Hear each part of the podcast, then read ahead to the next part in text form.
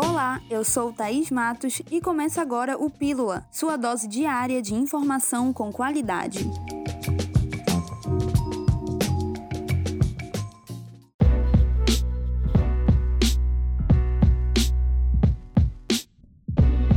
A visitação nos cemitérios de Manaus devido à celebração do Dia dos Finados, que acontece na segunda-feira, dia 2 do 11, vai estar suspensa devido às medidas de segurança e prevenção da Covid-19, seguindo o decreto municipal. Para levar um pouco de conforto para os entes queridos daqueles que já se foram, será realizado a live Momento de Oração, diretamente do cemitério Nossa Senhora Aparecida, no Tarumã. A celebração será transmitida pela página oficial do Facebook da Prefeitura às 17 horas da tarde da segunda-feira.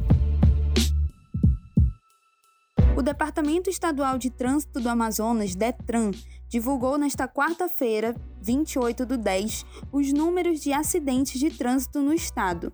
De janeiro a setembro deste ano, foram registrados 10.274 acidentes, e esses acidentes geraram mais de 2 milhões de custos hospitalares. Segundo o Detran, a maioria das vítimas lesionadas são de colisões envolvendo motocicletas, principalmente a partir do mês de maio, quando houve um aumento nos serviços de delivery.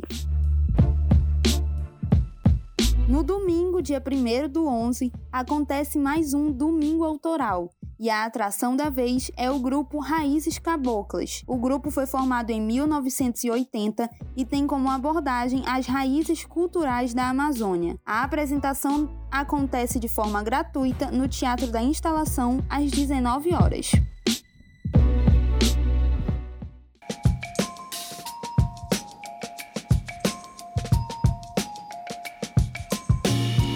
E por hoje é só.